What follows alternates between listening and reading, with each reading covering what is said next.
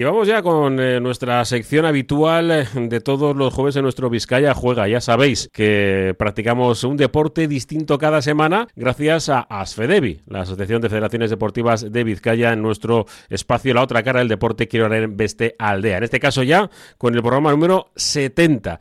Y para ello hoy nos motorizamos un poco y además para hacer historia. Yo creo que he estado repasando un maravilloso libro y creo que vamos a poder hablar un ratito de, ello. Para ello nos acercamos a la Federación de Motociclismo de, Vizcaya y hablamos con su presidente, Luis Núñez. ¿Qué tal? La Recha León. Hola, Rachel, buenas tardes. Bueno, Luis, estaba yo eh, preparando un poco esto, digo, ojo, vaya semana más, más bonito, ¿no? Que, más bonita que se ha tenido, eh, por una cuestión muy, muy clara, ¿no? Muy, muy específica. Cuando alguien, eh, una institución cumple, cumple 100 años, es algo de, pues, de, un motivo de regocijo, ¿no? De, de, todos, ¿no? Y de echar un poco la mirada, la mirada hacia atrás, ¿no? Yo estaba mirando fotografías de bueno, de, mi barrio, ¿no? De, Begoña y, ver coches y, algunas competiciones y, ojo, qué nostalgia de, mi niñez, Luis. Bueno, pues yo creo que te voy a presentar a la persona ideal porque es don Manolo Villaverde, que lleva en la Real Peña Motorista mucho tiempo, ha sido presidente de automovilismo en la Federación Vasca, eh, es la persona indicada y si tú estás interesado en aquellos años, nadie mejor que él, porque él te va a explicar porque ha estado desde pequeñito con una bandera en la Peña Motorista de Vizcaya y este sabe mucho sobre este tema, así que te lo voy a pasar y le preguntas lo que quieras. Eh, Todo lo que necesites, porque tiene una memoria prodigiosa además. ¿eh? Ahora mismo me acaba de corregir.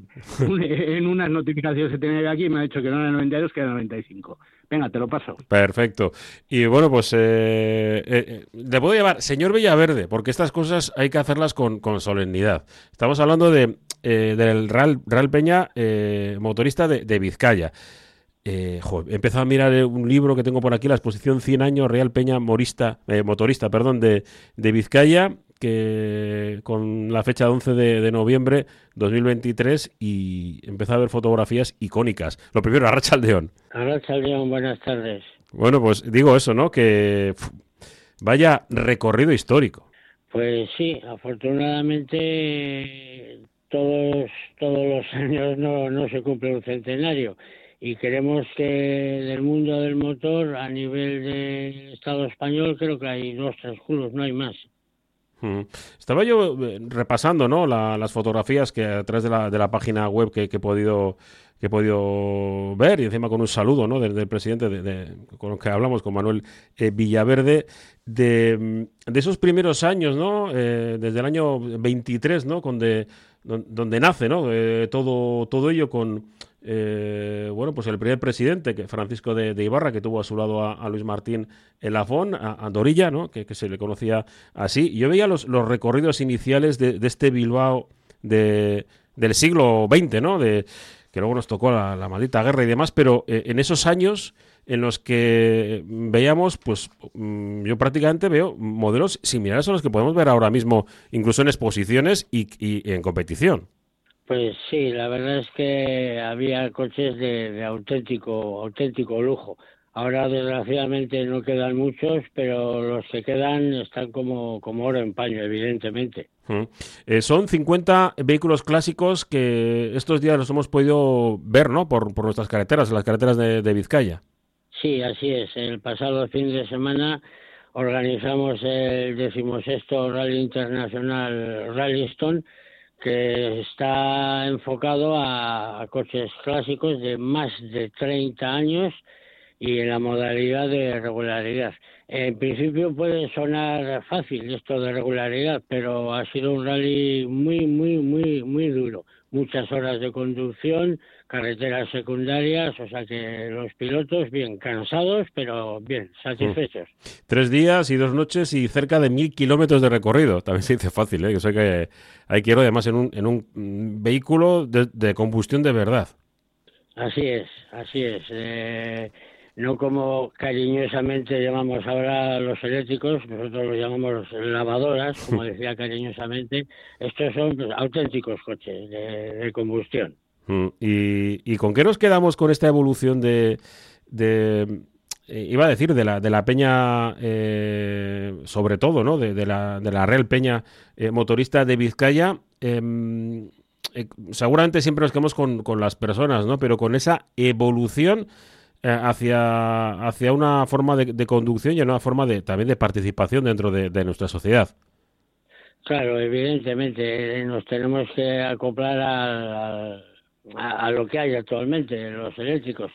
Sí es cierto que en nuestra modesta opinión falta por evolucionar bastante. Mm pero pero bueno no no hay que ponerle puertas al campo y, hay que hay que seguir apoyando este tipo de, inquietudes digamos. Hay mucha gente que participa en la peña pues hablando de memoria yo creo que en, en el eco o sea el, el eco rally el de energías alternativas campeonato del mundo pues como unos 14, 15 socios aproximadamente. Y en, este último Rallyston, ya de, clásicos, como decía antes, pues alrededor de la, de la veintena aproximadamente. Pero todos voluntarios. Sí, como voluntarios. Todos voluntarios, o sea, gente sin cobrar por amor a su club. Ah, no, no, no, claro, claro, no, no, no, no cobran, es que pagan por correr. Sí, este, este es un deporte que siempre ha sido eh, pues primero de mancharse las manos, ¿no? Eh, y, en segundo lugar, en, prácticamente dejarte los ahorros. Bueno, lo de mancharse las manos no tanto como pueda parecer. Alguno hay. Alguno hay que tiene un taller y fuera del horario laboral pues lo dedica a su coche. Pero no es tanto tanto como como antiguamente que, que sí, que el piloto se hacía todo y demás. Ahora ya hay verdaderos especialistas en, preparar coches, poner a punto y el piloto no se mancha tanto las manos como pueda parecer. Estamos empezando ya a ser un poco como los americanos o que, que, crean eh, empresas las eh, lo, que son los monoplazas o, en este caso los coches y, y luego pues lo conduce otro. Pues no tanto, pero bueno, algo, algo se aproxima. Hmm. Eh, discúlpame, sí quería cursar una, una invitación a mm. todos los, los oyentes que visiten eh, Retromóvil en mm. Erandio, porque ahí inauguramos hace un par de semanas más o menos la exposición centenario del club. Y eh, me gustaría que supieran los oyentes que eh, la exposición en principio puede que esté hasta enero, quizás algo más y el 2, 9, 16, 23 y 30 de diciembre, sábados, el horario de apertura es de 10 a 2 y de 4 a 8. Vale, estamos hablando... El día Sí, perdona, perdona, que te he interrumpido. No, no, no, solo quería decir que es en Erandio, en, ah. eh, la calle Tartanga número 39. Digo, porque vean, eh, y, y, si no, entrad en la web, eh, los que tengáis acceso, espectacular, se os van a poner los dientes largos. Sí, y la entrada gratuita. sí, bueno, por supuesto, me apunta, me apunta Luis muy bien. La entrada evidentemente es gratuita. Y sí me gustaría añadir, si me lo permites, que el día 9 y 16 de diciembre se trasladará a todos los que quieran con el azulito, el antiguo microbús de Bilbao. Sí, sí.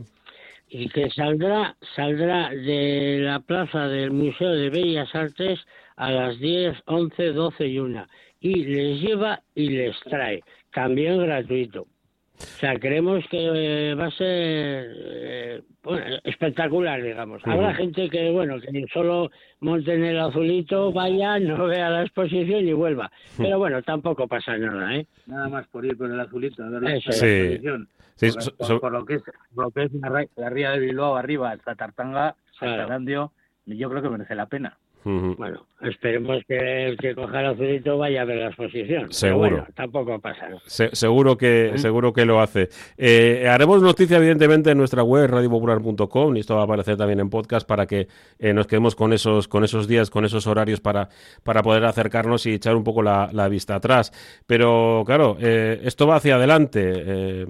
y bueno, ¿cuáles son los planes de futuro de, de la Peña? Pues, buena pregunta. En principio llegar al, segundo centenario. Desgraciadamente no lo veremos, pero, pero bueno, pero sí, se, se va a intentar y seguro, seguro que lo vamos a conseguir. Tenemos eh, planes, eh, creo que importantes. De momento no quiero desvelar mucho por si no salen luego, pues no nos llamen fantasmas, ¿no? Pero pero sí, la, la verdad es que queremos eh, continuar. Algunas cositas eh, mejorar, todo es mejorable, depende de, de los presupuestos evidentemente, y también recuperar eh, con mucho, mucho cariño el mundo de la motocicleta, que la verdad que últimamente lo tenemos un poquito abandonado. Bueno, pues eh, seguro que es uno de los retos que se van a, se van a conseguir. Eh, quería un poco para hablar con el presi, con Luis Núñez. Luis, em, dos cuestiones. Digo, ¿qué, lujo es tener esta historia en nuestro territorio histórico y para la federación, evidentemente, pues tiene que ser motivo de orgullo. Hombre, ten en cuenta que es un club que cumple 100 años, que ha cumplido ya 100 años. Eh, te voy a dar datos. Es uno de los cuatro o cinco clubes que forman la Federación Española de Motociclismo desde el principio de los principios. Ellos son los fundadores, formaron parte de ese grupo de élite que formaron en su día la Federación Española de, cosas de, cabeza. en el año 1927 y también te diré que el, lo, lo, que precede al Mundial de lo que hoy conocimos como motociclismo, empezó con cuatro carreras, el principio de los principios. La primera carrera que se celebró del Mundial fue las eh, la, fue el Tourist Tropic, que era la denominación de la carrera, que salía de la zona de Basurto, eh, iba hasta Zorroza haciendo un circuito por la ría y volvía a Basurto. O sea, para que te imagines, fue una de las cinco primeras carreras que fundaron el Mundial de Motociclismo. Y estaba denominada como el Torio Strope. Hay documentación, está todo documentado, hay fotografías, incluso de la salida, de las tribunas que se ponían en la zona que se montaba el mercado en Basurto. Eh, te estoy hablando del principio de los principios, así que como tú has dicho, es todo un lujo. Sí, y, luego, eh, que bueno, no te voy a pillar en fuera de juego a ninguno de los dos, eh, las motos premeta. Eso, historia también, y además de estas historias no curiosas que nos, que nos da nuestro, nuestro territorio histórico, ¿no? En esa fábrica de motos que hubo en Bilbao. Y, y, yo voy a hacer no demasiado tiempo un, documental al respecto. Eh, parece increíble, pero es que nosotros teníamos motor eh, dentro de dentro de Bilbao, ¿no? Porque ahora, bueno, dicen Begoña, eh, Churdínaga, etcétera, etcétera. Pero claro, esto era parte de, de, lo que ahora mismo vemos solamente casas y, y algún parque. Sí, evidentemente, ten en cuenta que antes es lo que ahora, ahora o antes se denominaba la Avenida del Ejército en Deusto, era, era todo un circuito de arriba abajo, desde el puente de Deusto hasta el Orrieta. Ahí era donde se llevaban a cabo todas las competiciones de motor, sobre todo las de motos y algunas también de coches. Eh, pues no sé, por darte más datos, eh, la primera vez que, en tiempos un poco más modernos, la primera vez que el Mundial de Motociclismo de Trial salió como prueba española en, de, salió, de, salió de la zona de Barcelona, lo trajeron a Bilbao y lo realizó la Real Peña Motorista Vizcaya también. O sea que eh, se nutren de historia reciente y de historia del pasado. O sea, eh, hay una cosa que me hizo muchísima gracia el otro día ojeando, ojeando eh, fotografías de aquellos años, se veía todo, todo lo que eran las tribunas de madera montadas evidentemente junto a la carretera y colgando de todos los, los, techos que estaban las tribunas tapadas, eh, el escudo del Atleti. En, todo, lo que es la tribuna, el escudo del Atleti. O sea, cosas que corrían, ten en cuenta que por aquellos años también había, había vías mm. que las utilizaba el tranvía y se corría entre las vías del tranvía. O sea, cosas que hoy, hoy en día serían impensables. Bueno, pues esto es lo que va evolucionando. Y, y Luis, eh, ¿cómo está ahora mismo el, iba a decir, en general, ¿no? Eh, tanto las motos, el, automovilismo en general en nuestro territorio histórico. Pues bueno, eh, ya sabes que aquí lo que prima son las carreras, más que nada en lo, en lo que respecta a motos, las carreras de, en el monte, pues hmm. no, no, tenemos circuito, carecemos de circuito y nos tenemos que remitir, pues bueno, a pruebas de trial, pruebas de enduro, pruebas de, eh, de motocross, todo lo que es en un circuito cerrado, en un sitio acotado, donde se puedan donde se puedan donde se puedan cumplir las normas mínimas de seguridad y, esto es lo que te puedo contar. Eh, echamos en falta, ¿no? Un circuito, eso es lo primero. Sí, evidentemente echamos en falta un circuito. Eh, somos conscientes de que es muy difícil porque es un desembolso muy grande hmm. y es apenas apenas se puede después priorizar el desembolso porque porque tendrían que ser carreras muy muy muy muy muy muy grandes de muchos de mucho presupuesto ten en cuenta que también no sé esto igual lo recordarás tú también ten en cuenta que Miló también se hizo una carrera denominada las World Series, sí. que era el preludio de lo que iba a ser un, posible circuito de Fórmula 1 en un casco urbano que se lleva ahora mucho, que está mucho de moda en las eh, eh, la Fórmula 1 y también lo organizó la Peña. Mm. Eh, son muchas cosas, han hecho muchas cosas, seguimos haciendo muchas cosas y en motos ahora, por ejemplo, pues bueno, lo próximo que nos queda será el día 22 en el Hotel García que haremos la, la gala de entrega de premios de los campeonatos de Vizcaya que lleva ya unos cuantos años. Bueno, pues eh, apuntamos la, la fecha. Eh, mm, el tiempo se, nos va, pero eh, hay un par de preguntas que todavía quiero, quiero realizaros. Eh, las mujeres en, en la federación, ¿qué impacto está, está teniendo? Porque esto siempre, bueno, siempre, entre comillas, parecía que siempre había sido un, un deporte masculino. ¿Si lo sigue siendo o se van dando pasos hacia adelante? Se van dando pasos hacia adelante, pero todavía sigue siendo un deporte netamente masculino. Tenemos ya tenemos un porcentaje ya que va creciendo todos los años de licencias de, mujeres. Y luego bueno tendría que decirte que tanto en motos como en coches jamás hemos hecho distinción entre hombres o mujeres. Claro. y te voy a dar y te voy a dar una cosa clara que la vas a entender a primera tú y todos los oyentes. Cuando un piloto como nosotros consideramos un piloto sea hombre o mujer siempre es un piloto. Se pone el casco y ni siquiera nosotros mismos como organizadores sabemos si es un hombre o es una mujer. Las clasificaciones han sido siempre conjuntas, nunca se han discriminado las mujeres de los hombres en clasificaciones separadas. O sea, incluso han competido siempre en, la misma, en las mismas categorías. Hmm. O sea, siempre hemos estado abiertos, aunque puede ser un deporte que parece más masculino que femenino, pero desde el principio de los principios, ya te digo, con un casco no sabemos ni los que organizamos, ni los comisarios, ni los que ni los que controlan las vueltas, ni los banderas saben si es un hombre o es una mujer, porque con el casco es muy difícil saber quién es. Bueno, pues esperemos que, se sigan sumando y además que, bueno, que es que es un deporte totalmente eh, equiparado y que no hay ningún tipo de, distinción por ser hombre o, mujer. Eh, no sé si me queda alguna cuestión en, mm, por recordar, eh, Luis o, Manolo, ¿no? Que, bueno, pues yo la verdad que estoy empezado a mirar el, en, la web, en las fotografías y, ver que hubo un circuito en Begoña. Estas cosas me recordaba mis, mis años mozos, cuando sonaba mucho más ruido de motor y ahora por desgracia pues hay, hay bastante menos. Pero también es cierto que, como me has dicho antes, claro, es que, es que los eléctricos no, no suenan.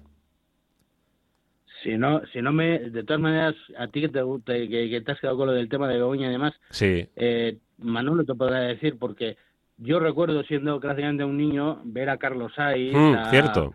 a, a, a, Zanini, que son que son pilotos de talla mundial que estuvieron corriendo por Charcuaga. y Churdínaga. Sí, es que yo vivía cerca y, y yo vi a Carlos Sainz de, de, muy chaval, ¿no? Pues yo, tengo, tengo 50, o sea, imagínate, pero de muy chaval sí que, que lo vi en la zona de Churdina, que, que no estaba sin, sin, edificar prácticamente nada, y, recordar ese, ese sonido, ¿no? Y, bueno, pues eh, me da un poco de, eh, de nostalgia, ¿no? De decir de, que esas pruebas eran tan cercanas y, éramos tan cercanos los ciudadanos, y, ahora ver que prácticamente pues te tienes que, que coger el coche y irte hasta Zaragoza o, o situaciones así para...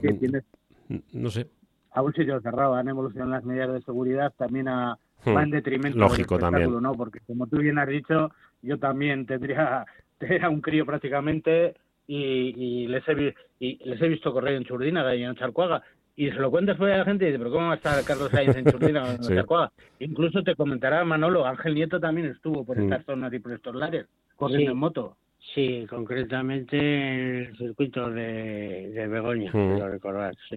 Bueno, pues, eh... O sea que tenemos tradición, tenemos tradición, tenemos un club que fundó la Federación Española, hicieron carreras del Mundial y, y, uno, y uno de los pilotos más representativos que hemos tenido fue Santiago Herrero, que como bien has dicho tú antes, era el piloto, el piloto oficial de OSA, hmm. pero corría a través de, a través de, de, una tienda de motos de Bilbao y como bien has dicho tú, tuvimos una de las mejores fábricas o de las más punteras a nivel mundial que fue el V Mm. Eh, Lube, que como has dicho tú, que, que, que habías estado mirando y te habías estado documentando, y Lube con Bejarano, pues fue una de las motos punteras mundiales.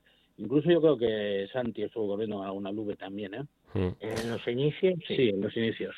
Pues, Pues qué, qué tiempos. Esperemos que, que, se mantengan vivos y para eso estamos eh, entre todos, ¿no? Porque no eh, nada, nada se va de, nuestros tiempos y lo seguimos manteniendo vivo en, en, el día a día.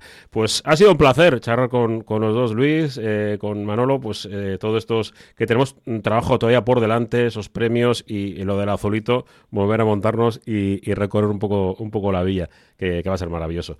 Es que ricas con los dos y nos mantenemos en contacto porque hay muchas carreras y muchas cosas que, que todavía que ir haciendo en nuestro territorio histórico. Es que ricas con los dos. Muchísimas gracias a vosotros y a Radio.